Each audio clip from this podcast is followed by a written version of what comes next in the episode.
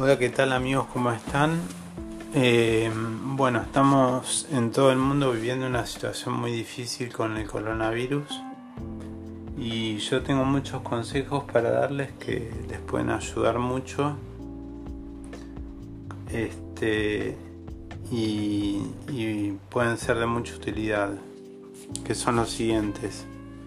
Primero, se recomienda leer o sea, hay recursos en internet que subieron editoriales, libros gratuitos que se pueden bajar. Después, otra cosa que pueden hacer es practicar idiomas a través de Duolingo, por ejemplo, que es una aplicación muy liviana y que se puede bajar al celular. Eso ayuda a ejercitar el cerebro y a poder distraerse de, de estas situaciones que están pasando. Leer practicar idiomas, hacer videollamadas con amigos, ya que nos restringen las salidas en todos lados.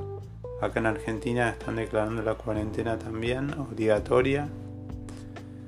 Y a pesar de que el número de casos va creciendo, eh, justamente por eso es una medida preventiva para no repetir el error de Italia y de España que lo hicieron tarde y por eso hubo tantos infectados. China, en cambio, ejemplarmente tomó medidas y los casos se redujeron muchísimo. Pero bueno, más allá de hablar del coronavirus, sabremos de qué podemos hacer en estos 15 días de toque de queda. O sea, les comentaba, se puede leer, se puede escuchar música, se pueden meditar, pueden buscar meditaciones en YouTube o en Instagram en canales de yoga. Yo voy a subir también meditaciones, no todavía.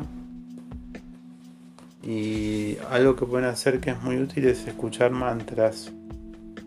Los mantras son sonidos repetitivos que calman la mente y pueden escuchar mantras en YouTube otra cosa que yo les recomiendo, porque yo soy instructor de yoga, es este escuchar música para meditar, escuchar música tranquila. Y bueno, esos son algunos consejos y después voy ir subiendo otros.